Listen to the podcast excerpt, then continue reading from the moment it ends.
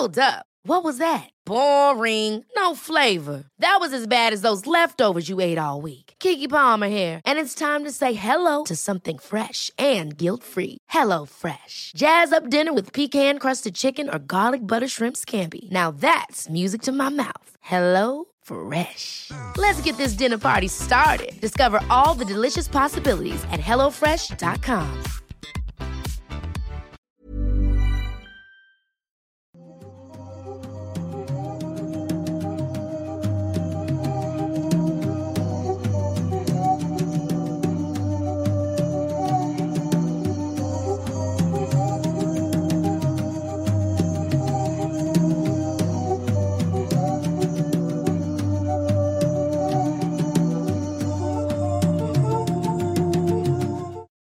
Hola a todos, ¿cómo están? Espero que muy bien. Bienvenidos a una noche más de Noctámbulos Podcast. Mi nombre es Emanuel Morales. Como siempre, me acompaña mi compañero Kevin García. ¿Cómo estás, Kevin?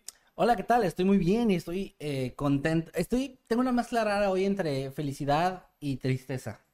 Porque ¿Por? hoy, bueno, no hoy, pero en, en el transcurso de la semana pasada y esta, se cumplieron dos años de Noctámbulos, lo cual es una, me da una gran emoción, una gran alegría. Segundo aniversario, sí. Es nuestro segundo aniversario, pero la parte que me da tristeza es que desde que pasó lo de las inundaciones y tratamos de ponernos al día y estábamos como trabajando así como sobre la marcha en algunas cosas, se nos fue completamente eso y no planeamos algo como, como la vez pasada. Digno.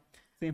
Es un programa que va a estar bueno, creo que los temas que traemos hoy van a estar muy buenos, pero tengo esa sensación de que, chale, hubiera estado chido hacer otra cosa como, no sé, algo, algo digno de aniversario, pero igual está la puerta abierta que lo hagamos, nada más no necesariamente ahorita que cumplimos, pero sí estamos cumpliendo dos años, lo cual es bastante chido. Ya dos años con este proyecto. Dos años, llevamos, ¿cuántos capítulos? ¿81 ya? 81 capítulos, sí. Ya, entonces sí. no me dan los cerca. números en semanas, pero, pero sí, pero estamos, estamos cerca ya de los 100 capítulos. Y pues muy contentos, gracias por estar aquí, a todos los que están en el chat, gracias a los moderadores que se encargan pues de que todo esté en orden, gracias a Eddie y a Meme que están aquí detrás de cámaras, hoy no, hoy no trajimos a Jimmy, está de vuelta en el sótano, se escapó la semana pasada, y ya lo que ya, ya lo ah, pusimos otra vez en un podcast que estuvimos con ellos como invitados, el día de ayer se subió el capítulo, así que terminando esto pueden ir a Emisiones Podcast ahí en YouTube y entrar a su capítulo más reciente y nos van a ver dos horas contando historias eh, del público, cosas muy chidas, hasta pasaron cosas medio raras ahí en el, en el, en el durante de la, Sí, estuvo de la bueno. plática. Estuvo muy, muy Saludos. interesante y saludos a nuestros amigos de Emisiones Podcast. También les recordamos que pueden unirse a nuestros grupos de Facebook, Noctambulos Podcast, donde pueden ver todo lo relacionado a este podcast. Dije podcast muchas veces. Y también a los habitantes de Mundo Creepy, donde pueden ver memes y cosas sobre el canal en general. Eh, ahora hay uno nuevo muy bueno, ahí de, de Kevin, no voy a decir más, pero hay uno muy bueno. Sí, de los Simpsons, está muy chido. Y, y por último, el de Escuadrón Subnormal, también se pueden unir ahí en Facebook. También recuerden que sus tweets podrán estar apareciendo en pantalla si utilizan el hashtag Noctambulos Podcast, obviamente en Twitter. Y eh, los superchats vamos a estarlos leyendo al final de la transmisión. Va- Es la parte final donde estamos ya platicando, ya hemos relajados después de los temas. Así que no se preocupen si mandan su superchat ahorita o si mandan un tweet. Va a estar apareciendo en pantalla y lo vamos a platicar más tarde. También les recordamos que nos sigan a través de Spotify, de Deezer, de Apple Podcast y de Amazon Music con nuestro podcast, eh, las historias de Mundo Creepy, que está yéndole muy bien y muchas gracias por el apoyo. Son básicamente recopilaciones de relatos que hemos contado en el canal. Y también, si gustan, pueden unirse a las membresías del canal. Terminando las videollamadas cada sábado, hacemos una llamada con los miembros. El día de hoy tenemos una dinámica muy interesante que va a ser que vamos a estar reaccionando. Y gracias a todos los miembros que andan por ahí en el chat. Que por cierto hubo por ahí un error en historias de Mundo Creepy porque me estaban diciendo que los mandaba como al capítulo anterior, al del Met, el audio que ellos ponían ese y se sonaba el audio del capítulo anterior, pero por lo que revisé y todo y le estuve moviendo ahí, ya eh, está actualizado en todos lados, así que si a ustedes les apareció el capítulo incorrecto de historias de Mundo Creepy, vayan de nuevo, actualicen, eh, a veces en Spotify como se descarga el audio, eh, ya se queda guardado como en caché, ¿no? Ah, Entonces, si les aparece el audio erróneo, lo que pueden hacer es borrar el caché de, de su de Spotify. Lo malo de ahí es que pueden perder algunos datos, a lo mejor, no sé, este, y puedan escucharlo, si no, tendría que ser desde otra cuenta. Pero bueno, fue ahí algo medio raro, pero ya está solucionado y debería estar funcionando al 100% en todas las plataformas. También les recordamos que ese podcast se sube los días lunes y viernes en el transcurso del día, generalmente por la mañana. Y pues ya mucho anuncio, ¿no? Ya es Ahora demasiado, sí, a- hablamos mucho. Vamos a comenzar con los temas que traemos preparados el día de hoy. Ya nos pusimos de acuerdo como cada semana. Y el día de hoy me toca a mí comenzar. Y les voy a hablar del el tema que de hecho está en la miniatura, algunos ya lo pudieron leer, que es conocido por varios nombres, pero el principal es como el asesinato, los asesinatos o la masacre de Hinterkaifeck. Voy a adelantar desde este momento, que es algo notarlo, pero con, estos, con estas familias sí lo notaron. En ese lapso de tiempo, en esos días, el cartero también notó que la correspondencia se estaba acumulando en la oficina de correos, por lo que tomó la decisión de llevarla directamente a la casa, aunque ahí al tocar la puerta nadie atendió su llamada. Ese mismo día, un mecánico llamado Albert Hofner había pasado cinco horas en la granja arreglando una maquinaria agrícola y después él se fue de ahí a su casa, todo este tiempo sin haber visto o interactuado con ningún miembro de la familia. Los tres vecinos que llegaron al sitio encontraron el granero cerrado. Sospechando que algo andaba mal y que algo estaba ocurriendo ahí, decidieron forzar la puerta hasta que lograron abrirla y se toparon con la respuesta del misterio. Apilado uno sobre otro, estaban los cuerpos sin vida de la mayoría de los miembros de la familia. Y les voy a decir quiénes eran estos miembros. Andreas, el padre de familia de 63 años de edad. Casilia, la madre que compartía nombre con su nieta, que tenía 72 años de edad.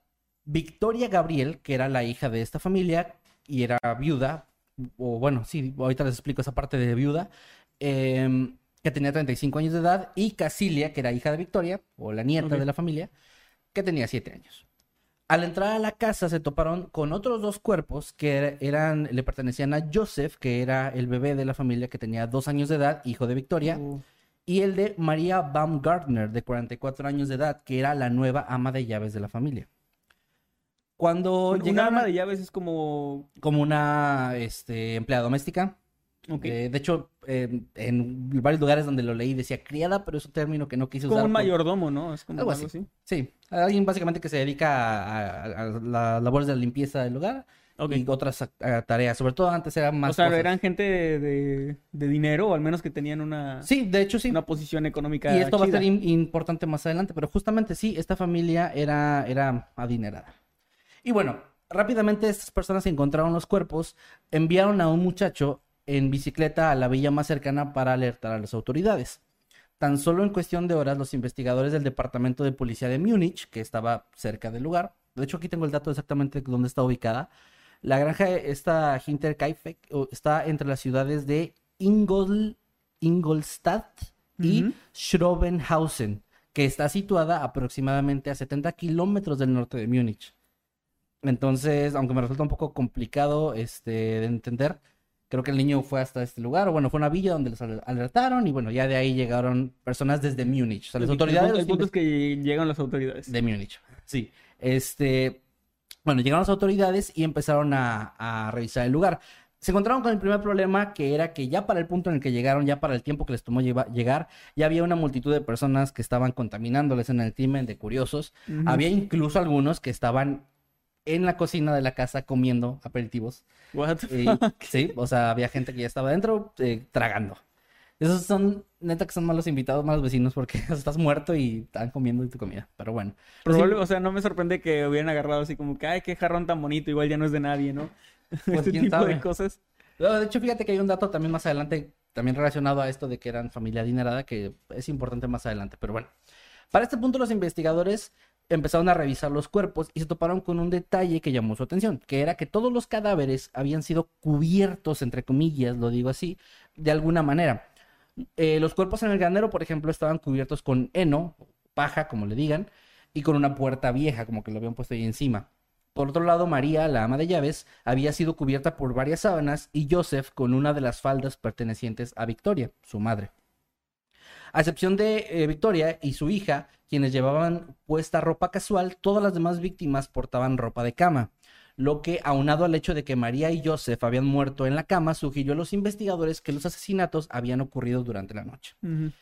El miércoles 5 de abril, el doctor Johann Baptist Aumüller realizó las autopsias preliminares en el granero y se llegó a la conclusión de que las muertes habían sido ocasionadas por traumatismo cráneoencefálico causado por un pico o azuela.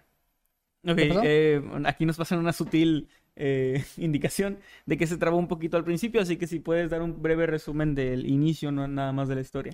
Del inicio de la historia, claro que sí. Eh, ok, bueno, en resumen, llegaron tres personas que eran vecinos de la familia eh, Ay, ya se me perdió aquí el nombre. Perdón, es que tengo que leer esto para no regarla.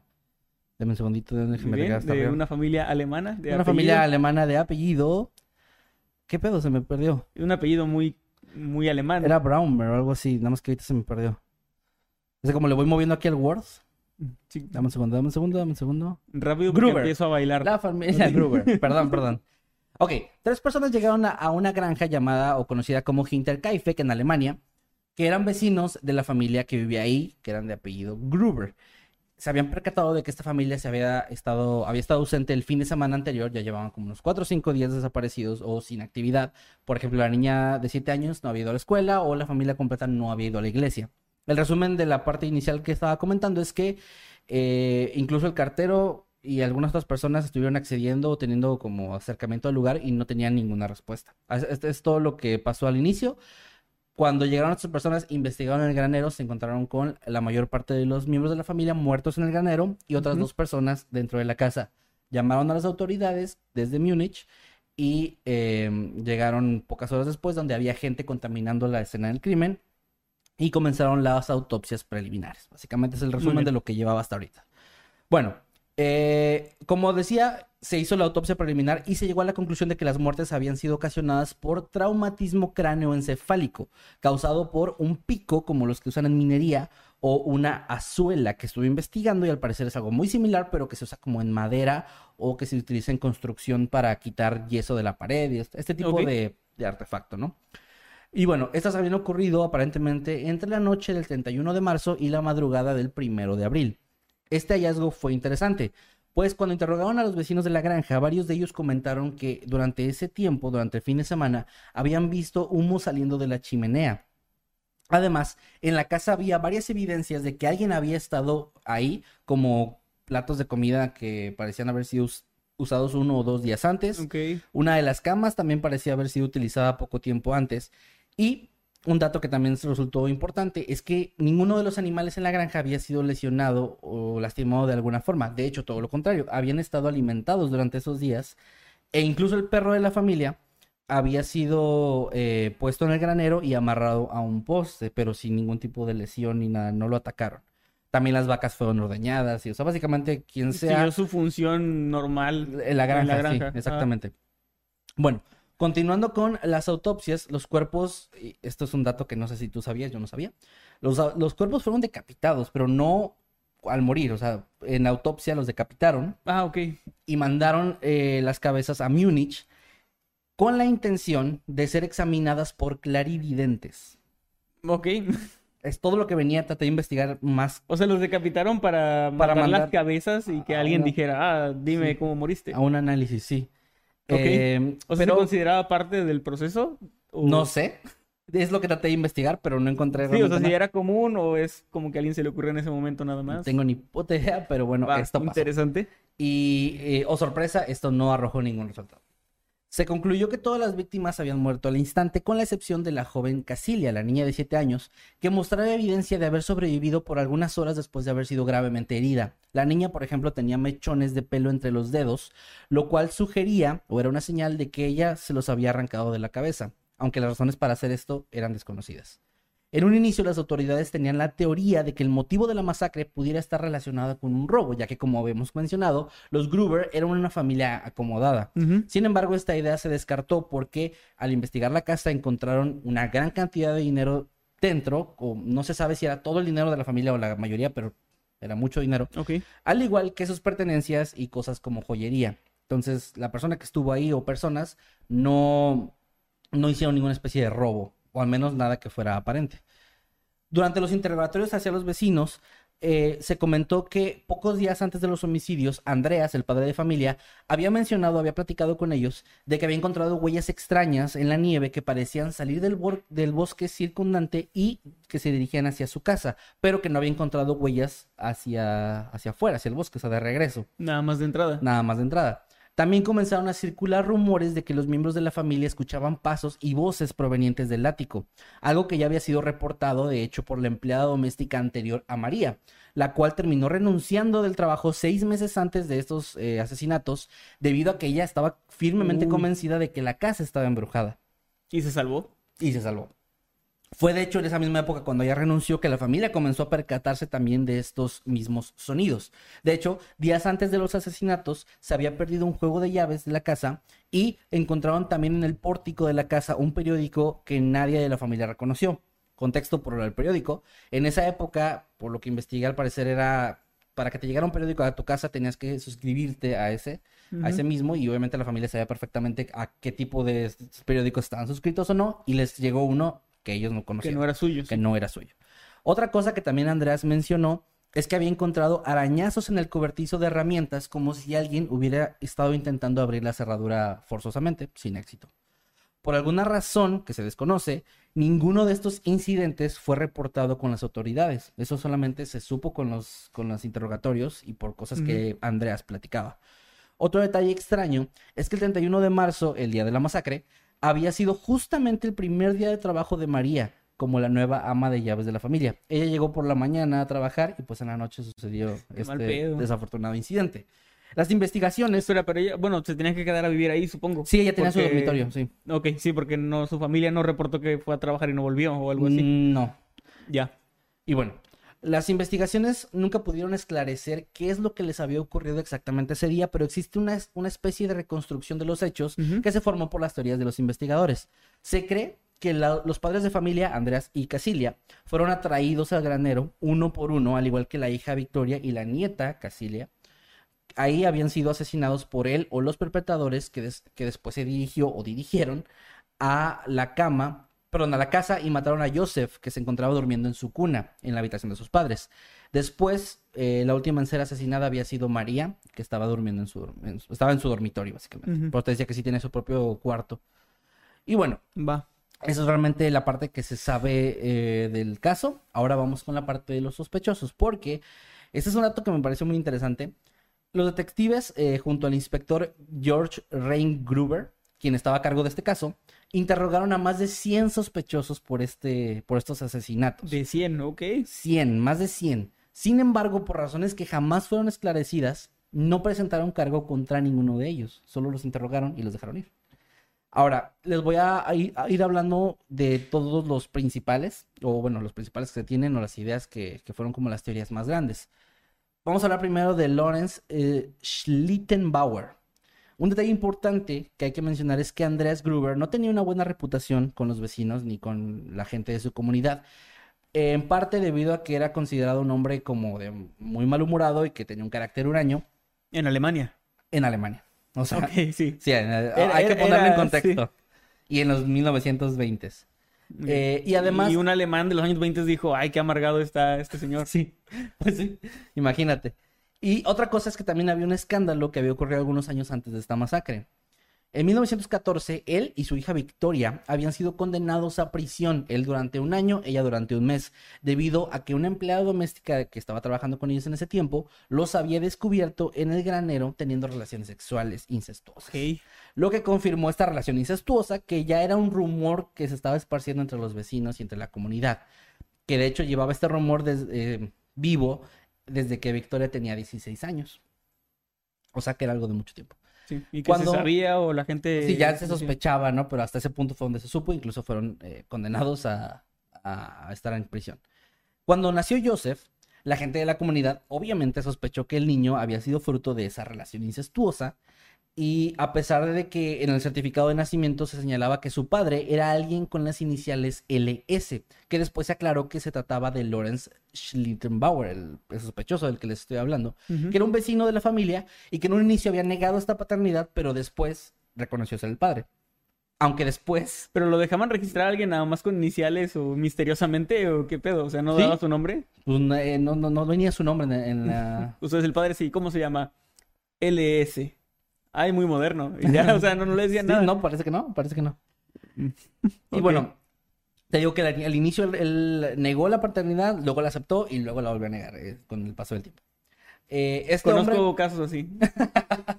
sí, yo también. Este hombre fue considerado sospechoso debido, debido a varios detalles que parecían em, apuntar que había tenido participación con esta, esta masacre. En primer lugar, él era uno de los hombres que había ido a buscar a la familia después de la desaparición, de los hombres que les dije al inicio que llegaron. Cuando estaban ahí, el perro de la familia se había comportado de manera especialmente agresiva contra él, solamente a él le gruñía y le ladraba y todo el tiempo que estuvieron ahí le estuvo ladrando y como muy molesto. Un testigo también dijo que Lawrence no parecía haber reaccionado en absoluto ante el descubrimiento de los cuerpos ensangrentados y que también había mostrado tener un conocimiento de la granja que era inusual, como si él ya hubiera estado ahí durante un Yo tiempo. suficiente, fue él. Métanlo a la cárcel. Sin embargo, los investigadores lo interrogaron exhaustivamente, pero no lograron encontrar suficientes evidencias para relacionarlo con el crimen, así que nunca fue detenido por ello. Ok. Luego tenemos a Carl Gabriel. Aquí regreso a la parte que les decía de que Victoria era viuda y que hay algo raro. Bueno, Carl Gabriel era el ex marido de Victoria, quien supuestamente había perdido la vida durante la Primera Guerra Mundial. Y se preguntarán, es como putas- ¿Cómo era sospechoso? como sí. Bueno, los pues. psíquicos dijeron a veces el espíritu de este güey. No, no dijeron eso, Ah. pero no me sorprendería. La razón detrás de la sospecha es que su cuerpo jamás había sido encontrado y por ende nunca recibió un entierro apropiado. La idea que se tenía era que tal vez él pudo haber vuelto a la granja en busca de su mujer y al enterarse de la implicación que tenía con Lawrence, pudo haber cometido los, los asesinatos en el marco de un crimen pasional. Eh, la teoría ganó más fuerza décadas después, de hecho, cuando dos personas informaron haber conocido a un soldado ruso después de la Segunda Guerra Mundial que afirmaba ser el asesino de Hinterkaifeck. Eh, que- y bueno, la Nunca he descripción... entendido eso de los asesinos que dicen, ah, yo fui. O sea, entiendo que hay ahí como un factor psicológico, pero se me sigue siendo muy, muy raro que. No sé, o sea, que lo confiesen y más que nadie los pela nunca. Pues no, de hecho fue el caso, porque aunque sí la, la descripción que dieron coincidía con la imagen de este hombre, pues no, no se encontró nada. Y la especulación decía que él había fingido su muerte para librarse de su esposa en un inicio, pero había cambiado de opinión y regresó a buscarla. O sea, a él le gustaban los hombres indecisos. Sí, y su papá. Y A pesar de- indeciso también. Ah, no sé. A pesar de, de este, de, de esta idea, de esta teoría, pues varios de sus compañeros en la milicia habían asegurado que lo vieron morir en la guerra. No se no recuperó su cuerpo, pero que lo vieron morir. Y esta declaración, estos hombres se tomó como oficial y pues se cerró la investigación por esa línea. Ahora vamos a hablar de eh, otro de los sospechosos, el último que se tiene, bueno, había más, pero los principales son estos, que es Joseph Bartle. Este hombre apodado como, y escucha esto bien, el panadero loco, Oh, eh, nacido... fue, ya oí suficiente. ya tú, tú acusarías a quien sea. Este hombre na- nacido en 1897 había sido recluido en un hospital psiquiátrico debido a su presunta participación en un asesinato que ocurrió en 1919 y a su deteriorado estado mental, obviamente, por eso lo metieron ahí. En 1921, él había escapado del lugar y se creía que podría haber estado involucrado gracias a que algunos testigos habían asegurado haberlo visto rondar la zona. Sin embargo, la policía jamás encontró a este hombre después de que escapó y pues no, no había forma de vincularlo si no lo encontraban. Ahora, bueno, llegando a la O sea, conclusión, lo, lo vinculaban solamente porque por- porque estuvo en la zona y porque estaba implicado en otro tenía un historial así de... Pero, pero realmente no había una conexión cercana No. ni nada. No, no, no. Realmente no. Eh, bueno, llegando a la conclusión del tema, la granja fue demolida el año siguiente de la masacre, o sea, en 1923, y cerca de ahí se construyó un santuario. Las seis víctimas fueron enterradas en Whitehofen, donde también se erige un monumento en el cementerio.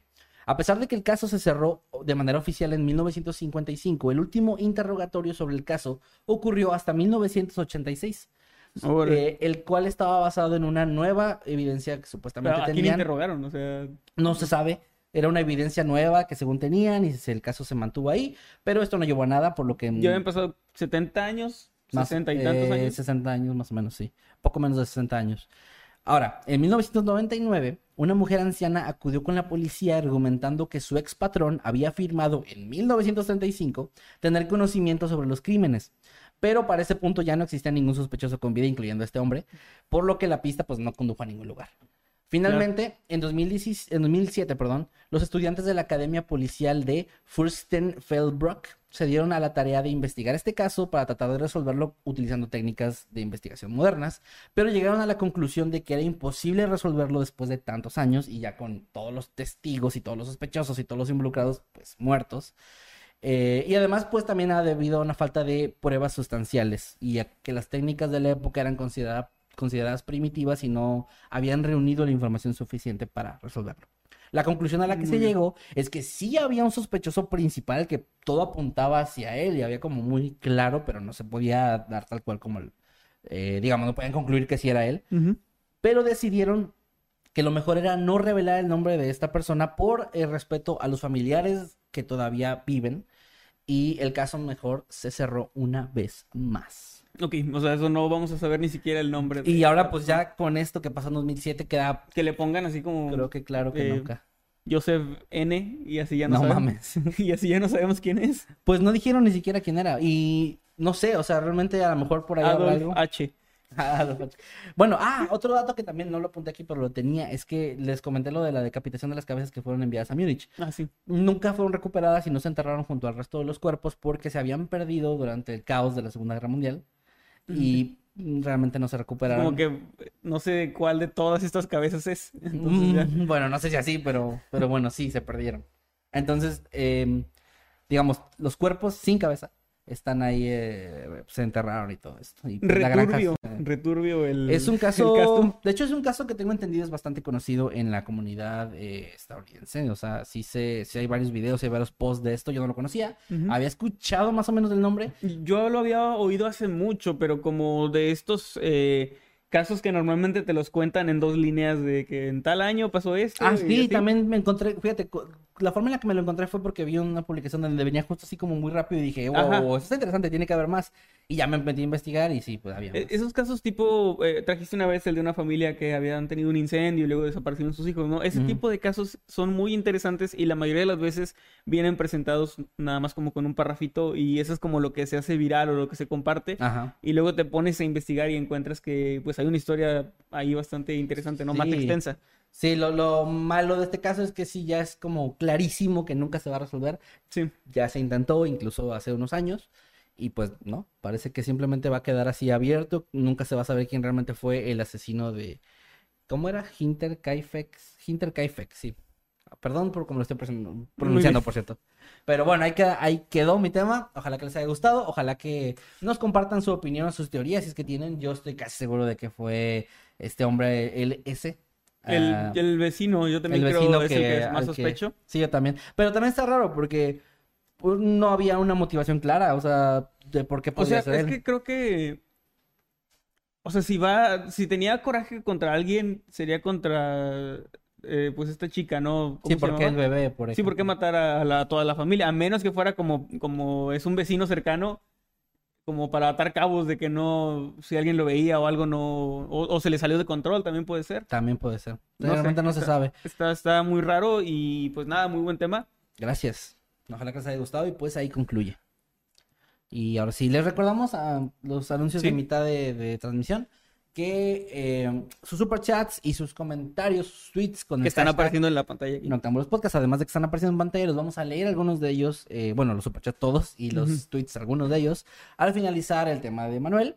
Y también les recordamos para los que no hayan llegado temprano que terminando esta llamada tenemos una videollamada con los miembros del canal de Nivel Inmortal por si se quieren unir a las membresías. Hoy vamos a platicar sobre videos aterradores, vamos a reaccionar y platicar sobre videos aterradores o extraños. Muy bien, y antes de comenzar con mi tema, les recuerdo, la semana pasada estuvimos haciendo un programa especial donde eh, lo recaudado se envió como donación para la, el tratamiento de la mamá de nuestro amigo Voctor. Y esta campaña sigue abierta, así que eh, le voy a pedir a Eddie que ahorita en un momentito pueda poner de nuevo el enlace por ahí en el chat para los que quieran apoyar esto y también vayan al canal de Voctor que le mandamos un saludo. Y pues ahí hay más información porque pues esto sigue, eh, sigue disponible, ¿no? Para el que quiera colaborar. Ah, sí, y por cierto, solamente quería Igual, igual ahorita que estás mencionando eso, me parece pertinente mencionar que ya esa cantidad que se donó por parte de ustedes ya se ya fue, Ya, ya fue entregada, ya fue depositada, digamos, a la campaña para que sepan, ¿verdad? No, no habíamos dado esa actualización, pero bueno, para que tengan Sí. claro eso de que Y de nuevo, hecho. pues les agradecemos porque mostraron la hermosa comunidad que tenemos aquí en Octámbulos y en, y en Mundo Creepy en general. Muchas gracias. Y bueno, vamos con mi tema que también es de estos temas que yo conocía como muy por encima. Y pensé, bueno, voy a buscar a ver si hay algo más, si no es demasiado cortito. Y me encontré como que sí hay bastantes detalles muy interesantes y creo que da también para... Es de estos, de estos temas que dan para teorizar cosas y empezar a, a tratar de resolverlo desde casa, ¿no? Como, Sí. como buenos Como eh, detective de escritorio. detectives de, de- de sofá. Mm, bueno. sí. Muy bien. Era 1943. En un eh, lugar llamado Hagleywood, o Hagleywood, que está en Worcester... Lo voy a pronunciar muy mal, lo siento. Worcestershire, en Inglaterra. Ah, Y eh, si alguien vive en Inglaterra y por ahí Sería como Perdonen. Es Wor- Worcestershire, Ajá. en Hagleywood, Ya, güey, por favor. England. England. Bueno, eh, Nos esto... van a odiar en cualquier país que digamos Sí, su... bueno, eh, perdón mi horrible pronunciación, pero bueno, fue en Inglaterra. Eran ingleses. Y en pleno auge de la Segunda Guerra Mundial, así que no eran tiempos fáciles para, para las personas en, en general. Ujú. Y bueno, eh, todo comienza con cuatro niñitos que estaban jugando y estaban más específicamente buscando nidos de, de aves en el bosque. Y también estaban buscando aves tal cual para, para cazar y, y para después llevar a sus casas y comer. Pero no era tanto como un encargo, sino que realmente era más como por diversión, eran los años 40. Sí, Entonces qué hacían los Sí, niños vamos a, para vamos a trepar árboles y a cazar aves. Básicamente eso hacían estos niños. Ah, Perdón que te interrumpa, vas empezando, pero acabo de pensar, ¿no crees que también eso de los asesinos seriales y eso de las desapariciones de niños y todo eso que ocurría mucho en años anteriores, décadas anteriores, que ya no pasa tanto, será porque los niños también pasan más tiempo en casa ahora? Es que yo creo que, eh, o sea, sigue habiendo asesinos seriales, sigue Y habiendo sigue cosas, habiendo, pero, pero en los ¿no? 70 hubo un auge muy cabrón y creo que sí, eran tiempos, o sea, era la posguerra y luego ellos les tocó nacer como en este momento tan extraño de Había transición. mucha, había muchos, o sea, muchas personas que en ese momento eran adultos, que habían cre- crecido con papás militares y que Sí. tenían como este pedo bien Que era como estricto. o la ausencia completa de, de sus papás O la el- presencia agresiva. o la presencia de que regresa- regresan de la guerra súper traumados y bueno, eh, sí creo que puede tener algo que ver y también creo que ahora hay más atención de parte de los papás hacia los comportamientos de sus hijos. Creo que ya no se pasa tan, al- tan por alto esto de que ves un comportamiento raro y no te importa porque es un niño. Creo que ya hay un poco más de cultura de llevar a terapia a Sí, sí. alguien y eso. Generación de cristal, dicen ahí algunos. Sí, de que sí, básicamente, pero pues Que co- ¿Cómo Es- que te importa sentirte bien? Ja, generación de cristal. sí, mejor deja que tu niño llore ahí. Sí, y casca ser como yo, un adulto ¿Por qué, por qué no, por qué no lo, lo golpeas? A mí me golpearon y ahora soy una persona exitosa. No, por- por Cada, cada golpe era como un aumento en tu Sí, claro. en el futuro. eso esto era el psicólogo, ¿no? El- Sí. bueno, eh, Saludos, ahí, saludos. saludos a la generación de concreto y de asesinos seriales. Y, y bueno, eh, esos cuatro niños estaban jugando en el bosque y estaban eh, trepando árboles y bueno, divirtiéndose, ¿no? Cuando en medio de un hueco de un olmo, que es un árbol, y hay fotografías por ahí en, en Google, igual los estaré poniendo en el grupo de noctámbulos, con muchas ramas como, no sé si has visto un olmo, pero es un tronco grueso con muchas ramas así como sin forma, o sea, esparcidas así como en una especie de explosión de ramas. Un poco difícil, muy, o sea, no es como un árbol de esos con ramas gruesas o frondosas. Es más como una especie de ramas enredadas, delgadas. Y era el lugar perfecto para que hubiera nidos de aves o para que hubiera aves tal cual, ¿no? Porque, Sí. Por la forma que tenía. Entonces uno de estos niños sube a este olmo y se da cuenta de que tiene un hueco en, en medio, en la par- por la parte de arriba. Y dentro ve lo que cree que es un el huevo de, de un ave y muy grande. Entonces trata de alcanzarlo y para su sorpresa descubrió que no se trataba de un huevo, sino de eh, que entre las ramas y todo eso y el hueco había un cráneo de un ser humano. Wow. Ok. Encontró pues sí, el cráneo de una persona. Obviamente se asustó mucho, los demás niños también. Y decidieron salir corriendo sumamente aterrados de ahí del bosque y, y regresar a sus casas y ya dejarlo todo. Además estaban en propiedad privada, ya que esa parte del bosque le pertenecía pues a una persona que, que tenía, digamos, no que viviera ahí tal cual, pero eran sus terrenos. Entonces habían entrado de manera también ilegal, así que era como este miedo de, de pues haber encontrado algo tan turbio en una zona en la que no deberían de estar y eran niños. Sí, de repente como niño te preocupas un poco más por las consecuencias de estar en un lugar donde no debes estar. Si que de me van lo- a regañar. Ajá, que- me van a castigar en más de que me estoy encontrando un cadáver, ¿no? Ujú. Entonces estuvieron eh, hablando de lo que había pasado, tratando de tranquilizarse y llegaron a la conclusión de que no iban a decírselo nunca a nadie. O sea, era algo que iban a llevarse a la tumba y no iban a decirlo para evitar Pues, represalias. Pinches mentirosos porque me Y estoy si enterando les de estoy eso. contando esto, quiere decir que alguien, que alguien chivateó, que alguien Sí, habló, que sí. alguien cantó, Eh. alguien dio el pitazo, y ese alguien fue Tommy Willets, El que Milford, era, lo voy a decir. era el menor de este grupo, de este grupo de cuatro niños, el más pequeño, y no pudo soportar la, la presión y el horror de lo que, pues lo que había visto, ¿no? Lo que esa macabra imagen le había causado. Generación de cristal. Así que, el- bueno, y bueno, la, esta calavera que había visto tenía mechones de, de pelo, estaba completamente descompuesta, así que toda esta imagen no, no pudo con ella y decidió contárselo a sus padres. Ellos, lógicamente, notificaron a las autoridades, por eso esto fue el mismo día, o sea, No aguantó mucho. re- re- reventó en ese momento. Que Ese pues, niño está bien, no- es válido. es no de hecho, hizo, lo correcto. También, no, o sea, fuera de broma, está muy bien que lo haya dicho. No, Y bueno. no duraría en prisión. Lo usarían como moneda. Ok, esa misma tarde, no voy a, no voy a continuar con eso. Esa misma tarde, ¿Es de los Simpsons? Bueno. los, ya lo sé. Pero bueno, pero este niño no es de los Simpsons. Ah, sí. Pero ya pasó, no importa. Muy bien, esa misma tarde los, los oficiales, guiados por las indicaciones del niño, lograron dar con ese viejo árbol y en su interior encontraron no solo el cráneo, sino también el esqueleto completo de una persona que estaba dentro del, de este árbol del tronco hueco. Además, en las eh, cercanías encontraron un zapato y también un anillo de oro.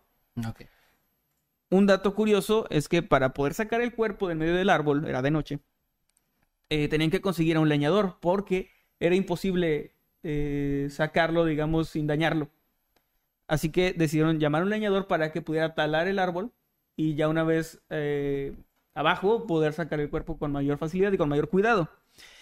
Sin embargo, como dije, era de noche y el leñador les indicó que para hacer esto de manera segura tenía que hacerlo de día. Ok. Porque pues, además estaban en el medio de un bosque y no es como que hubiera iluminación a distancia que no fueran velas o cosas así. Así que era, era bastante difícil. Así que se dejó a un soldado solo custodiando el árbol durante toda la noche. Ahí pues sentadito en el bosque en medio de la oscuridad, junto a un árbol con un cadáver dentro. Que este soldado después eh, declararía que fue una de las experiencias más aterradoras de su vida. O sea que era como sí le causó un pues un trauma el estar ahí en, en la noche junto a un cadáver, Sí, ¿no? se entiende. se completamente solo en el bosque. Y bueno, el cuerpo fue revisado, se dieron cuenta de que le faltaba una mano, la mano derecha, y después de realizar varias pruebas forenses sacaron pues varias conclusiones. La primera es que se trataba de una mujer y de que estaba más o menos en sus treintas. El segundo, y eran los años 40, pero estaba en, en sus, en sus años 30. Bueno, Viajo al pasado, sí, entendí. en, en algún momento había estado embarazada. Esto fue más como, o sea, por, eh, digamos, los exámenes óseos se dieron cuenta, pero es, no quedó esclarecido. Era como, es muy probable que haya tenido hijos alguna vez. Ok. Si es que es de ayuda, pues ahí está el dato. Y medía un metro con cincuenta y cinco. Ok. Y no llevaba Además, sombrero. no tenía sombrero, repito, sin sombrero.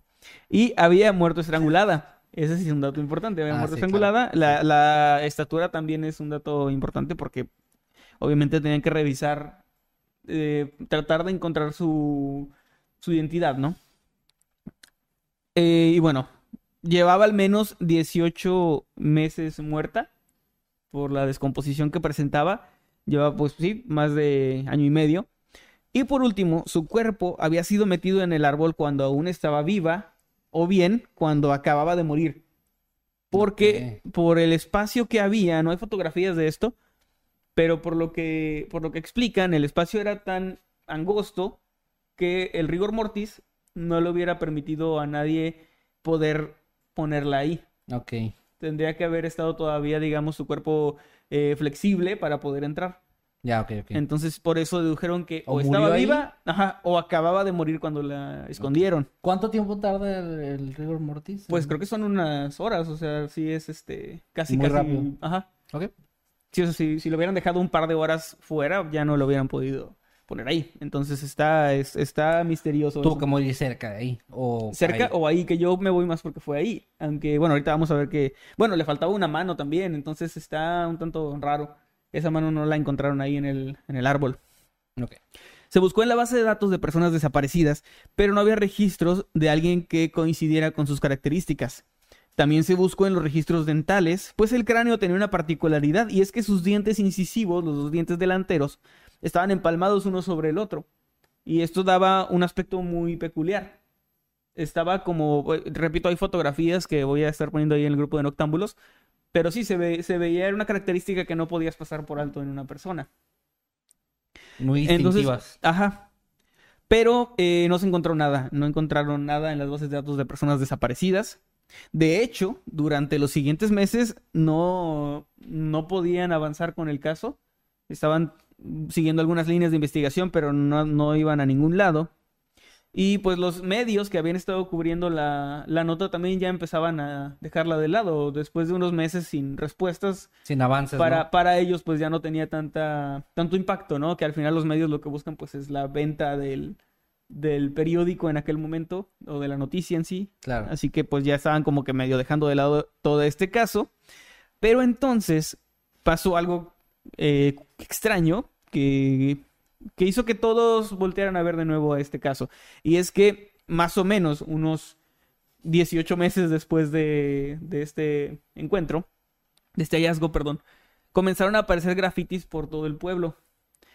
Estos escritos eh, que estaban clandestinamente puestos en paredes y hasta en monumentos decían, ¿quién puso a Vela en el olmo de la bruja?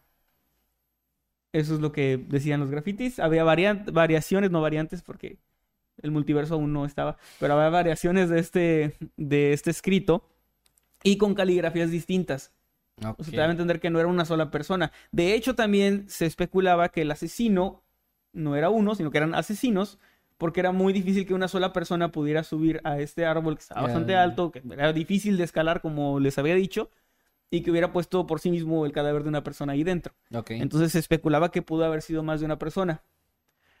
Pero bueno, esto, estos grafitis y hacían referencia, lo del olmo de la bruja hacía referencia a una teoría que las autoridades habían manejado al principio, pues se creía que un grupo ocultista podía ser el responsable del asesinato y que el cadáver y su mano faltante podían haber sido herramientas en una especie de ritual de brujería. Ok. Espero que haya sido otra cosa y no lo que creo. esos sonidos. Y bueno, algo que no tenía mayor sustento eran solo supuestos y conjeturas, que como sabemos, pues es un tipo de evidencia, pero no, no había realmente algo que indicara que este tema de la brujería fuera el modus operandi de, de este crimen, ¿no? O sea, okay, no, no sí. había realmente una prueba de esto. Okay. Solamente eran suposiciones porque en ese momento había muchas leyendas de que había brujas por ahí, que se reunían en el bosque y esto es algo que todavía incluso se dice en muchas partes del mundo, ¿no? Pobre soldado, güey, que se quedó ahí. Y él se quedó ahí sabiendo que, que, que había brujas, eso. ¿no? Ajá, creyendo y, que había brujas, ¿no? Y bueno, por cierto, la mano faltante sí fue encontrada tiempo después cerca del árbol enterrada. Ok. O sea que no había sido utilizada tal cual como, o bueno, no sé, pero no, no parecía que hubiera sido utilizado, que se lo hubieran llevado para utilizarla en algún ritual. Pero igual es. Pero claro. está muy raro que le quitaran la mano o se la arrancaran o cortaran y la dejaran enterrada por ahí cerca. Y además de esto, la parte realmente misteriosa de los grafitis era el nombre que decía Be uh, Vela. Vela. Uh -huh. Pues el nombre de la víctima no se conocía. Las autoridades no sabían quién era y no habían encontrado datos de, de desaparecidos ni nada. Así que eh, el hecho de llamarla Vela hizo suponer que a las autoridades que quien lo hubiera escrito probablemente tenía información importante o bien podría ser el culpable de, de los asesinatos, porque era específicamente un, un nombre, ¿no? Uh -huh. Se buscaron indicios de mujeres desaparecidas con Vela en su nombre, como Isabela, por ejemplo, uh -huh. eh, que pudiera ser como un diminutivo, ¿no? Pero de nuevo no se encontró absolutamente nada. Okay. Así que eh, este caso quedó sin resolver. Y de hecho sigue sin resolver. Es un final muy anticlimático, lo sé. Pero desde entonces, desde ese tiempo hasta ahora, han salido teorías, han salido cosas. Pero nada. Pero nada, nada que esclarezca esto. O sea, realmente no se ha avanzado ya más. No, no hay evidencias, no hay líneas de investigación. De hecho, el caso es un laberinto sin salida. Y lo peor, y aquí vamos con otro giro de tuerca que me pareció impresionante, es que incluso con la tecnología moderna de análisis de ADN esto sería imposible el esclarecerlo por la simple razón de que el cuerpo desapareció misteriosamente okay. de las oficinas de donde, o sea, del ahí del forense de todo, no está. No se sabe en qué momento desapareció, pero lo más raro es que no solo desapareció el cuerpo, también los archivos y registros sobre este. Mm, ok. Así que es como si nunca hubiera existido. O sea, si buscas en los archivos y todo, nunca, ese cadáver nunca llegó ahí. no hay registro de ello. De hecho, lo único que hace que esto no sea considerado una leyenda urbana o, Ajá, sí. o algo así es porque fue cubierto por la prensa, hay entrevistas, los testigos que aún siguen vivos pues lo pueden decir. De hecho, hasta hace poco estaba vivo uno de los detectives que tenía más de 100 años de edad y él recordaba esto y lo decía. O sea, fue algo que se conoció, que se sabe qué pasó Ok. y que, o sea, Pero es como- es como... oficialmente no pasó. Eh, O sea, fue algo así mediático, como si de repente, hablando de casos nacionales, eh, se perdieran todos los archivos del caso Santoy o del caso de, de Polet, ¿no? O Sí, sea, pero que todo el mundo sabe qué pasó. Ajá, que se- es, es algo así. De hecho, creo que si hubieran querido desaparecerlo y fuera un caso muchísimo más viejo, sería más fácil, ¿no? Algo del 1800 o algo, pero Sí. fue relativamente moderno, ya había medios impresos y todo, entonces, ay, perdón, calaverita. Perdón, Jimmy. Entonces. Entonces sí está muy, muy raro. Y esta es la parte tal vez, o sea, la historia fue corta, pero creo que las teorías, con las teorías nos vamos a extender un poco. Ok. Porque hay varias cosas que se dicen muy diferentes que podrían explicar o tratarían de explicar lo que pasó. La primera, eh, que a mí medio me convence, medio no, es que se trataría de un espía nazi. Recordemos que estamos hablando de la guerra, de una época donde había un conflicto mundial. Y el, precisamente aquí es donde entra el soldado que mencionaba que cuidó este, este árbol. Él constantemente le contaba a su familia el cómo se sentía y el que esto le había causado. Eso era una historia que contaba, ¿no? Que contaba como algo traumático. Y en algún momento le contó a algunos compañeros de la Fuerza Aérea Italiana al respecto de lo que había visto y de este caso. Y ellos le contaron que había una mujer muy cercana a Hitler que tenía esta característica de los, de los dientes y que era considerada muy peligrosa, que estaba muy bien entrenada, muy bien educada y pues que aparentemente había desaparecido en algún momento. Así que por eso es que este soldado se dirigió a las autoridades a contar esto y luego se retractó de lo que había dicho y dijo que no, que no, que, o sea, no, negó lo que había contado. Esta parte Ok. me convencería porque es como los archivos que se perdieron y todo eso. Como que tratando de borrar la evidencia. Sí, pero también es un poco difícil por la ubicación, que era así como cerca, en un bosque, cerca de algunas casas, y que nadie se diera cuenta de que alguien, o sea, de que había como un convoy militar, o al menos que haya mandado una sola persona, pero no sé. Eh, es una teoría interesante, pero como que no me termina a mí de, de cerrar. Bueno, además, ¿tiene algún registro de esta mujer? O nada No, más fue es- más como que ellos le contaron que también es esto. Él contó que le contaron que Sí, de, esta, estamos- mu- de esta persona, que igual y podía haber sido mentira de ellos. Y luego no en una sé. época donde la información era menos eh, fácil de, de comprobar, ¿no? O sea, Ujú. Y esto tampoco conectaría para nada con los grafitis, que bien podría ser cosa aparte, pero está, estaría muy raro que no tengan nada que ver con, con el tema, ¿no? pues sí, sí.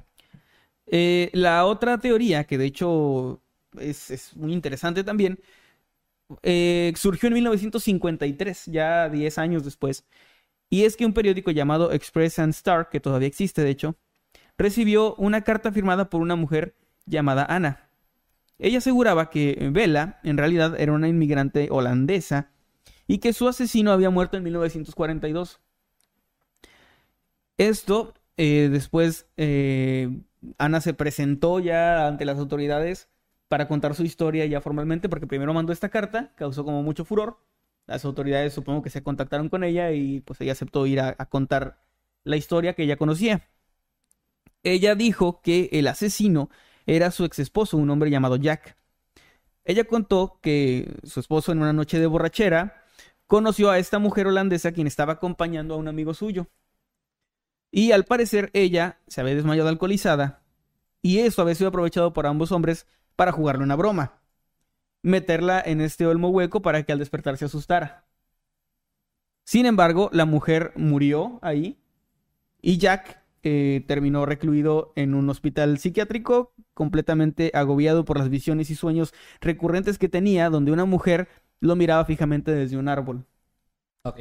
Según esto, pues él murió antes de que incluso se encontrara el cadáver, pero llegó a contarle esto a su esposa. De esta, esta noche donde él decía que había, eh, pues sí, que había matado a alguien por accidente, básicamente. Pero, y ¿y que no había podido... eh, Esa es lo que, la parte que a mí no me termina de, de cerrar de esto.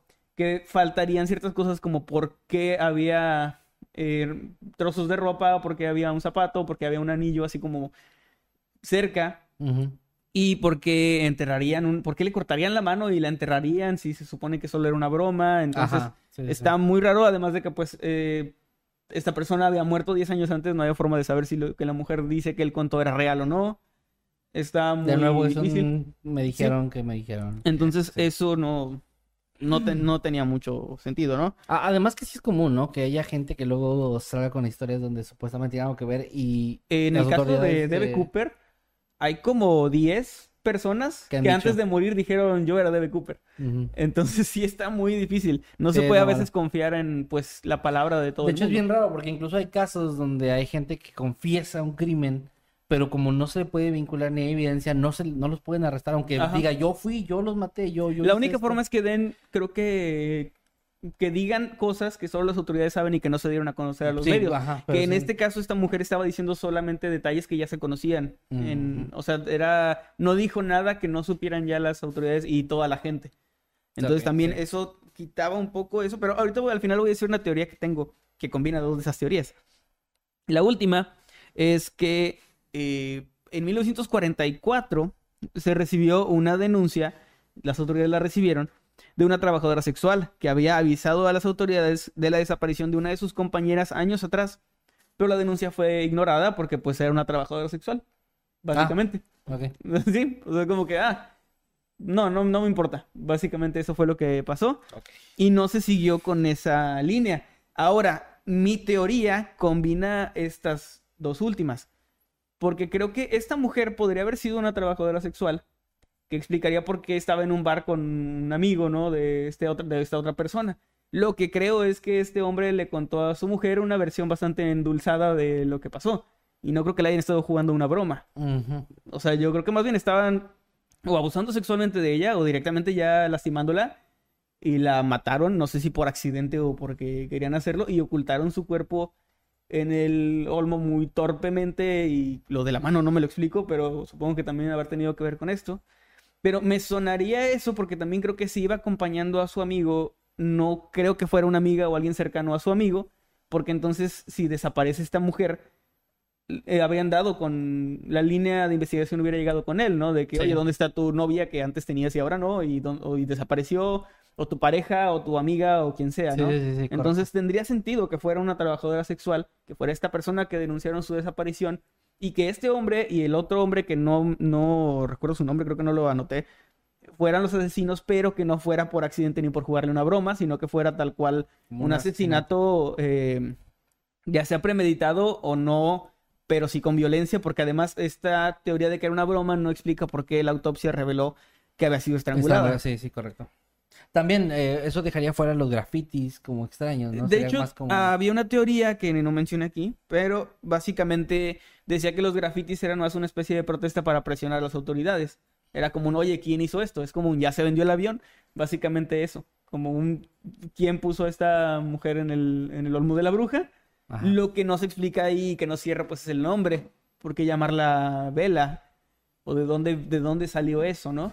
Sí, de claro. hecho, eso es como una especie de graffiti que sigue vivo, que todavía aún aparece de repente porque pues alguien lo, lo vuelve a escribir, ¿no? Por estos lugares.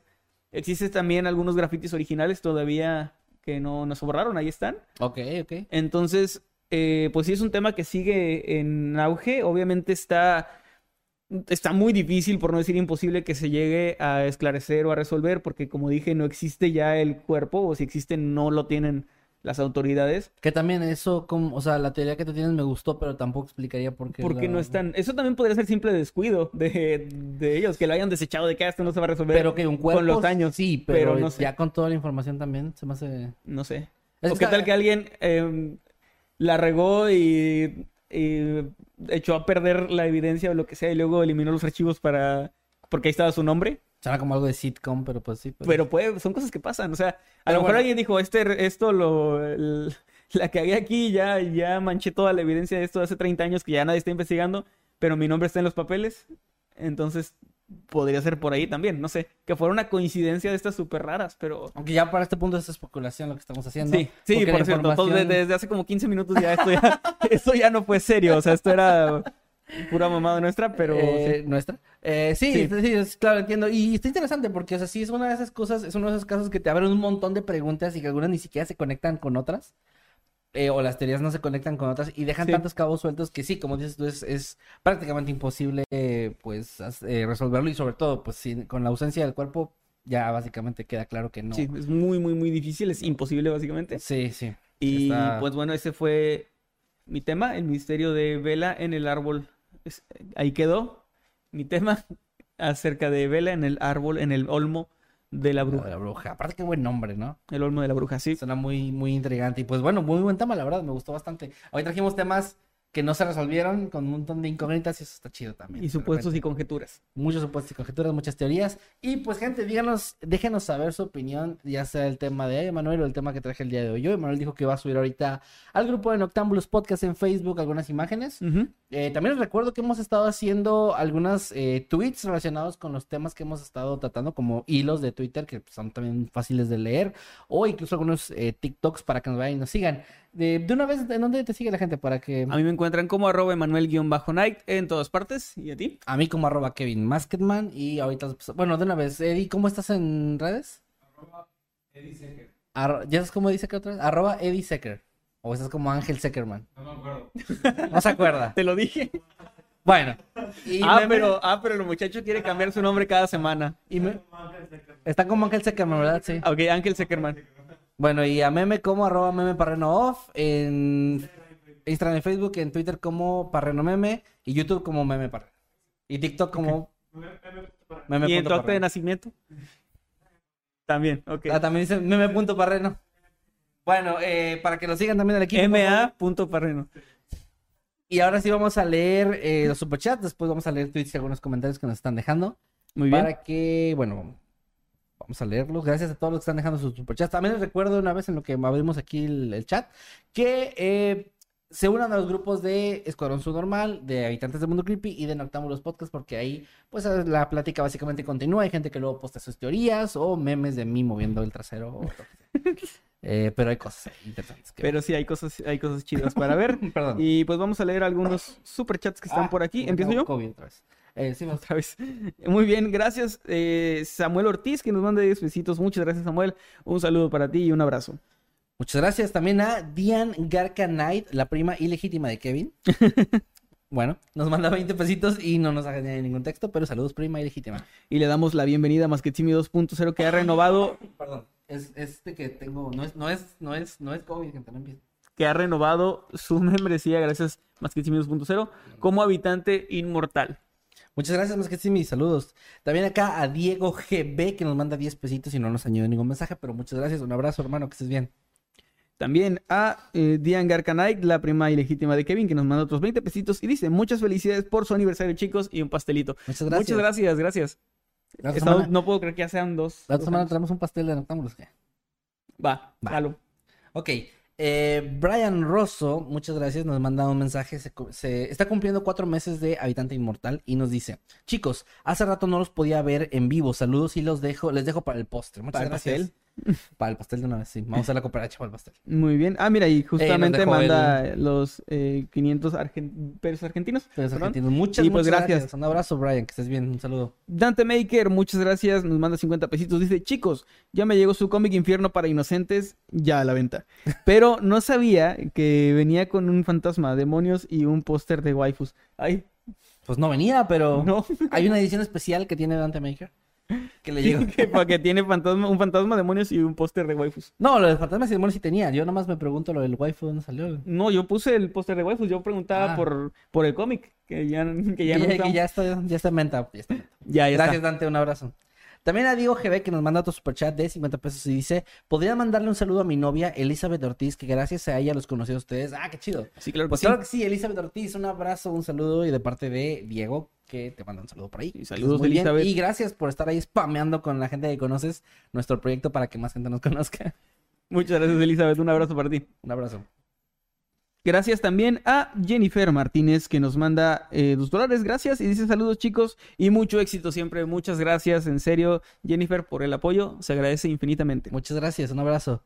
También a Emma Montoya que nos manda cuatro mil pesos colombianos y nos dice, no, ya había empezado la notificación, no me llegó y me caí triste. No sé por qué YouTube hace eso. Les recuerdo que si quieren que les lleguen todas las notificaciones, activen la campanita y luego, luego le piquen en todas las notificaciones. Ah, sí. Y si no les funciona, desactiven la campanita y vuelvan a activar y a veces eso funciona. YouTube, no sé qué pedo contigo. Eso es muy raro. Y si no, pues ya saben, Noctámbulos es a las 8 de la noche todos los sábados. A menos que no. A menos que no, pero si no, pues sí, ¿no? Pero sí, sí, sí. sí, sí, sí, pero si no, no. Si no, no. Pero bueno, ahí nos vemos. Muy bien. Un abrazo. René Rosales, muchas gracias, que nos manda 14 quetzales, ¿serán? Sí. Si no me equivoco. Y dice, eh, ¿qué tenemos que hacer para que Emanuel se rape? no sé. Amo mi pelo, así que no sí, sé. te, gusta mucho tu... No, no, no te lo vas a quitar. Pues mira, la única cosa es que la, la vida y la naturaleza Es que y la vejez... no solo que amo mi pelo, me vería muy chistoso pelón, así que creo que no, no sé. Ya viste. Ya veo, ya vi como me vería muy chistoso porque aparte tengo la cara redonda. Pero si tú fueras de la gente que empieza a perder el cabello de acá atrás y que se le empieza a esparcir, ¿preferirías raparte? haría, haría lo que todo hombre hace, dejarme esto muy largo y luego echármelo para atrás Ah, no. con bueno. mucho gel Para que nadie note. para que nadie note que estoy calvo. Como no, sí me raparía, creo que eso tendrían que provocarme alopecia para que para que me ¿Y rape. cómo se... A zapes. Zapes, Yo lo hago, gente. Yo me sacrifico. Bueno, saludos también a Roxana Flores que nos manda 13 pesitos y no nos ha añadido ningún mensaje, pero muchas gracias. Gracias. Roxana. Un abrazo. Gracias también a Fantomanía, que nos manda 50 pesitos. Gracias, dice. La generación de hierro. Puf, generación de cemento. En mis tiempos matábamos a Adolfos y mi... ¿Qué? Y mis Sí. cinturonazos eran descargas eléctricas. Un saludote, chicos. Sí. Sí, pues sí. Eh, saludos, Fantomanía. Así era la generación de... De De concreto, No, de, de- de, hierro. No, no, la de concreto y luego la de hierro. Y luego la de titanio.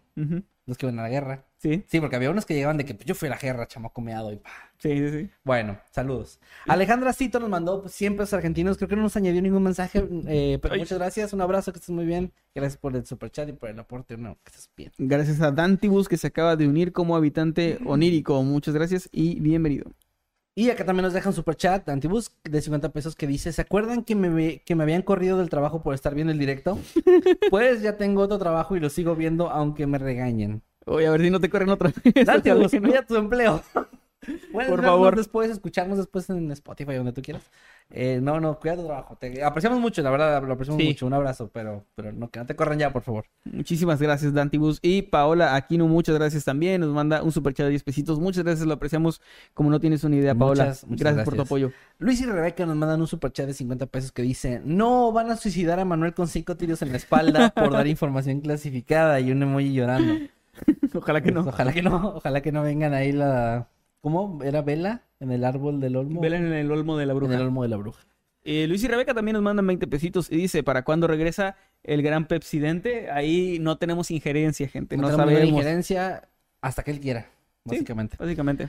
Y bueno, gracias por el superchat. Eh, también acá Román J que nos manda dos dólares y dice: ¿Qué pasa si derrites un gran glaciar? Pues podrás ver de cerca un gran dragón. Saludos, Román. Saludos también a Daniel Mendoza, que nos manda 10 pesitos, no nos dice nada, pero le mandamos un saludote. ¿Qué está escuchando? Está escuchando como un auto, como grande. una monster truck eh, que anda pasando por aquí por las calles. Muy bien. Bueno, leíste el de Daniel, ¿verdad? Sí. Ok. Sanat Camarillo nos manda 5 dólares y dice: Chicos, no muere mi esperanza de un resurrectorio maldito 2.0. Ahí va mi parte de la cooperacha para el pastel. Saludos. Muchas gracias. Gracias, ya, vamos, Eh, ya vamos juntándolo del pastel. Ya vamos juntando el pastel. Y el resurrectorio maldito 2.0, pues sí tenemos Sí, sí, va a pasar. pensado hacer otra cosa. No sabemos cuándo aún, no sabemos cómo va a ser. Pero sí, sí, algo, algo va a pasar definitivamente. Para Sí, totalmente. Solo que que no pierdan pues, no, no hay este fecha ni nada todavía, pero No, por eso no hemos anunciado realmente nada, pero. es que también hemos estado, como les dijimos, la inundación y todo y eso. Estamos teniendo además eh, subiendo más contenido que nunca. O sea, estamos para membresías, para eh, Spotify también ya, TikTok. Noctámbulos, TikTok, todo, todo, todo. Entonces estamos un poco presionados en ese sentido, pero sí va a pasar. Totalmente. Y bueno, Cristian Samarripa Rivera, muchas gracias. Eh, acaba de unirse como habitante inmortal o de renovar, no sé si. Creo si que de es de unirse porque tiene el, el- Ah, la, cierto. insignia de nuevo. Sí, pues muchas gracias. Te vemos en la llamada. Eh, por cierto, para los miembros de nivel inmortal, les recuerdo, los que sean nuevos como Cristian, que el enlace para que suenen a la llamada está en la pestaña de comunidad del canal. Ya está publicado, ¿verdad, Eddie? Sí, ya está publicado. Y eh, nada más vayan ahí. Va a estar un post que es obviamente exclusivo para miembros de nivel inmortal. Y ahí nada más den clic, es Discord y se unen. Y bueno, eh, un saludo también a Flora Rosario que nos mandó 5 dólares y un, un este como sticker de un zorrito que se está riendo. Muchas gracias, Flora. Un saludo, un abrazo, que estés muy bien. Gracias también a los frijoles que Jimmy no se comió. Que han salido muy, muy, muy, muy fieles fans. Más que, más que Jimmy de ah, los frijoles que Jimmy nos ha comido han aparecido en más capítulos que Jimmy. Sí, totalmente. Y bueno, gracias que nos manda 100 pesitos, muchas gracias. Y dice, saludos chicos, llego tarde, los veré en repetición. Les dejo palas, agüitas y un chocolate cada quien. Muchas gracias. Gracias. Podrían saludar a mi esposa Cassandra, que está trabajando, y decirle que coma algo, please. Cassandra, un saludo para ti. Un saludo. Y come algo, por favor. Come algo, es por tu bien. Come bien. No tanto como yo. Eh, No, no, saludos. ta- No, tampoco te pases. Oye, tampoco hay que Y bueno, ya eh, comer tanto es avaricia. También acá, eh, que dice Silvia Gutiérrez, que está cumpliendo cinco meses como Yay. habitante infernal. Y nos dice, hola amigos, apenas llegué y caritas tristes. No te preocupes, puedes ver la repetición eh, sin ningún problema. Al menos llegaste a- todavía al en vivo y te alcanzamos a leer en vivo también. Afortunadamente esto se graba, se queda aquí para siempre hasta que uno de los dos se enoje y borre todo, pero mientras tanto para siempre. Sí, como, como expareja, ¿no? Bueno, Sí. yo voy a leer algunos tweets si quieres checar el chat tú. Ya que estás Muy ahí. bien. Pues primero gracias Cherry Pie que nos desea feliz aniversario, también a Coffee Cold que dice Gracias, llegué tarde, chicos. jaja, ni modo. Alejandra Guadalupe y Junes Santiago dice siempre comento y nunca salgo. Hola, pues aquí está saliendo. Un saludo para Ahí ti, está. Alejandra. Saludos acá a Torín Lenar que pone hashtag Noctámbulos Podcast y dice velita para que Manuel se rape y una velita. Bueno, pues ahí está. Ya están Mm. empezando a poner. Ya. Ya, se necesita más que una velita, pero Dice acá Sarvente también, hashtag Noctámbulos Podcast. Hola, espero que hayan visto el partido de México para eliminatorias de Qatar 2022. Pero bueno, solo veo al hermoso de Manuel en los videos y un saludo desde Perú. ay, gracias. Yo no vi el partido, la verdad no estuve muy al pendiente, pero sí los quiero ver, nada más que se me pasó. Creo que, Eh, creo que ganaron, ¿no? Aquí Atles L dice, podrían hacer un especial mexicano. De hecho, no tal cual un especial mexicano, pero tenemos ya el calendario de videos que hicimos hace semanas. Y dentro de este calendario, cerca de las fechas patrias, digamos, ya tenemos un video dedicado precisamente a México y pues algunas leyendas e historias mexicanas. Así que, si bien no es un especial así en forma tal cual, es un video dedicado a nuestro país A que nuestro amamos. país. Así que, pues ahí está. Bueno, muy bien. Dice acá Natalia Chávez, hashtag Noctámbulos Podcast. La mujer de la historia de Manuel se cree que era una espía también, porque toda su ropa se le habían quitado las etiquetas y no era posible rastrear la marca proveniencia de la ropa, algo que los espías hacían para que sus cuerpos no se identificaran. No, muy bien. Fíjate Mira. que eso no lo, no lo encontré. O sea, Muchas gracias, no. Natalia. Eh, como siempre, la gente agregándonos ahí datos chidos extra. Es un muy buen dato, la verdad. Muchas, muchas gracias. Y aprovecho también aquí con Souna098 que dice hashtag Noctámbulos Podcast. Mis sábados no son sábados sin. Y nos manda un dibujo muy chido que vamos a poner en el grupo Ah, de la calaverita de Noctámbulos Podcast. Eh, está muy chido, me gustó mucho. Ahorita, ahorita lo ponemos en el grupo para que lo puedan ver. Este, muchas gracias. Gracias. Aquí Owen Díaz dice, tal vez no lean esto, pero los amo. Eh, pues sí lo leímos, Owen. Ahí está. Saludos para ti. Dice Emanuel acá, Pelón, ponen aquí hashtag Emanuel Pelón. Moonflower dice, ¿se imaginan que en medio del delicioso la haya matado? Hashtag Noctámbulos Podcast. Pues ¿quién hace el delicioso en un árbol, no? Mm, sí, está, está muy raro. Y aparte, ¿por qué quien- le faltaría una mano? Cada quien sus fetiches, yo no sé. Bueno. Yo no juzgo. El Mira, pelón, acá hashtag el pelón de Emanuel. Ponen aquí. No, no, no, ese no. Eh, Viam- Viamie Chan dice, mi teoría es que un policía la mató y se deshizo de la evidencia cuando el caso no avanzó más. Hashtag Noctámbulos Podcast. Podría ser, o sea, Es que un buen- que ver ahí con, con las autoridades. Eh, Me lleva el chanfle, dice José AM. Me faltaron 50 centavos de las encuestas para pagar la membresía. Eh, a mí me han salido muchas encuestas últimamente. Ya tengo como 20 pesitos más. Yo tengo como 60 por ahí. Es que Se expira, ¿no? pago mi, sí, pero pago mi YouTube Premium de ahí. Porque así como que Google paga Google. Este, Sí. y, y lo pagué este mes, o sea, fue así como que actualicé el pago. Me quedé en ceros. A mí no me salen tantas, es que tú viajas más que yo, o sea, sales más que Nada yo. más algo, bueno, pero sí, ya tengo No, es 20 que tú eres covidiota por eso. No es cierto. Bueno, fíjate, acá Paola pone hashtag Noctámbulos Podcast. Hola chicos, acá escuchándolos desde mi trabajo. Les mando un saludo. Y nos dice, hoy es mi cumpleaños, sería hermoso que me felicitaran, los amo. Paola, muchas gracias. Siempre veo tus tweets, estás muy al pendiente del programa. Muchas, muchas gracias. Eh, Gracias. Feliz cumpleaños, que te la pasas muy bien, que la estés pasando genial. Ojalá que hayas comido mucho pastel, que hayas abierto muchos regalos y que te la hayas pasado en general muy bien. Claro que sí, una felicitación para ti, un abrazo, feliz Un abrazo. cumpleaños. Y pues muchas, muchas gracias por todo el apoyo que nos das. También Rubí Martínez nos acaba de mandar un super chat de 20 pesitos. Muchas gracias, no nos dice nada, pero eh, pues se agradece mucho, Rubí. Un abrazo para ti. Muy bien, acá dice Iyari de La Paz, ¿alguien puede sacar a Jimmy del sótano? Es que lo extraño. Hashtag Noctámbulos Podcast. No. no lo vamos a sacar de ahí. Preguntan qué es eso de las encuestas y si los diré porque lo pueden usar para superchats. Así que este es, es una aplicación de Google que se llama Google Rewards. Y así lo buscan, Google Rewards, y pues te aparecen encuestas de tiendas a las que has ido y así. Sí, y como te de, dan "Ah, así como en los últimos días fuiste a tal tienda y luego Ajá. le pones que sí o que no. Y te dice, "Co- ¿compraste con tarjeta de crédito o con dinero? Sí, son preguntas así y básicamente es como para darles tu información y que te espíen y así y te dan como dos o tres pesitos por encuesta. O y pues, menos, a mí me dan centavos, güey, qué pedo. Sí, Sí. me dieron ocho pesitos el Es último, que pero bueno. es que te Y si les funciona, ahí este, pueden agradecerlo con un superchat. No seas mamón. No es cierto. Pero está chido porque pueden comprar cosas con, o sea, se va a su cuenta de Ah, sí pueden Play. hacer co- cosas de... Yo así vi la película de Zack Snyder, la de la Liga de la Yo también, cuando estaba en co- 15 pesos con, y la, ahí lo usé Ah, ese día. Esto lo pueden usar para todo lo de Google, básicamente. No es promoción pagada para que No, no, no, no. piensen. Este, ojalá nos pagaran, pero pues ya nos pagan de cierta forma, no sé. Es raro. En teoría sí, Google nos paga. Está raro. Pero Bueno, no, por, no por, por eso. dice acá Vía Michan también, nos dice, Detective de Sofá, me gusta cómo suena, hashtag Noctambulos Podcast. Suena chido, ¿eh? También Sería un buen nombre para un canal, ¿no? El detective de sofá. El detective, que no nos lo roben, güey. Jesús Santiago Santo dice, hashtag Noctambulos Podcast. En la Alemania de esta época tiene sentido que hayan hecho lo de los psíquicos, puesto que por esos años eran muy creyentes de muchos temas místicos, en el- de lo que yo decía de, la, de las cabezas. Es cierto, es cierto. Es, y aparte Sí, es que en la. Bueno, eso fue antes de la Segunda Guerra Mundial, pero en la Segunda Guerra Mundial hubo un gran auge de todo lo psíquico. O sea, con los Estados Unidos y todos estaban así como tratando de encontrar la Ah, manera. Había hasta videos, ¿no? Falsos donde... Es que trataban de encontrar, de ganar la guerra a toda costa. O sea, es como que si los espíritus nos pueden ayudar, vamos a hacer una división espiritista, ¿no?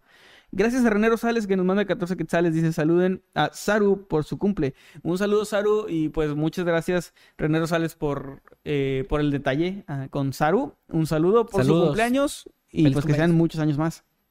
Un abrazo. También acá, eh, Ma- Maruja Espinola dice, levanten la mano los que están desde hashtag múdate. Hashtag Noctámbulos, feliz cumple. Pues sí, yo sí estoy desde esa época. Tú no. Sí, yo también estoy. No, tú ya eres otro. Ah, bueno. Eddie también. Pero tú tengo no. los mismos recuerdos de... Bueno, No, tú no eres. Eh, acá dice, feliz aniversario, nos están felicitando varias personas. Dice acá, el primer Noctámbulos en vivo de mi hermano. Por cierto, soy fan del Ramcisco, que en el Noctámbulos pasado no supieron pronunciar mi nombre. Saludos desde Durango. ay, Bueno, es Ramcisco, un saludo y un abrazo también para tu hermano.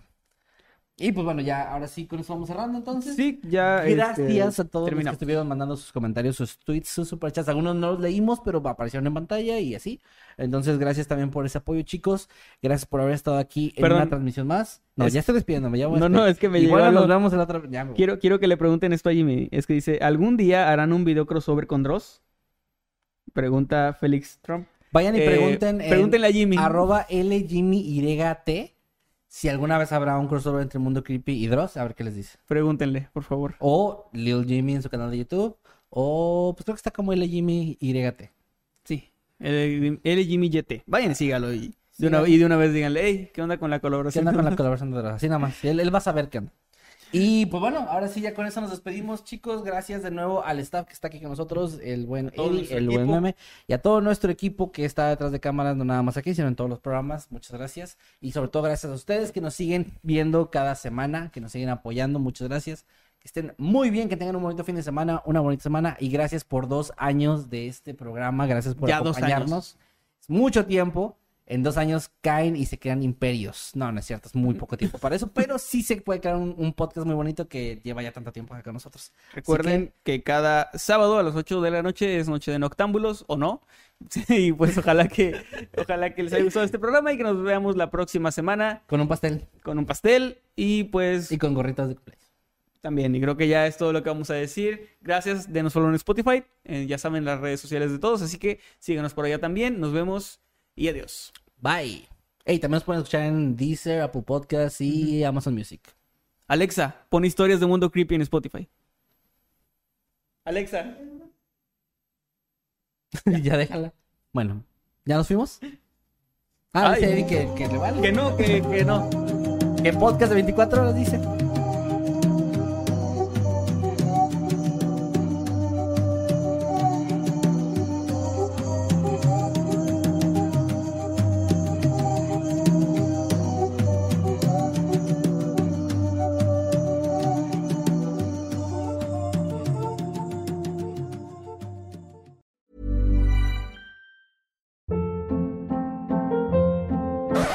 Hold up. What was that? Boring. No flavor. That was as bad as those leftovers you ate all week. Kiki Palmer here, and it's time to say hello to something fresh and guilt-free. Hello Fresh. Jazz up dinner with pecan-crusted chicken or garlic butter shrimp scampi. Now that's music to my mouth. Hello Fresh. Let's get this dinner party started. Discover all the delicious possibilities at hellofresh.com.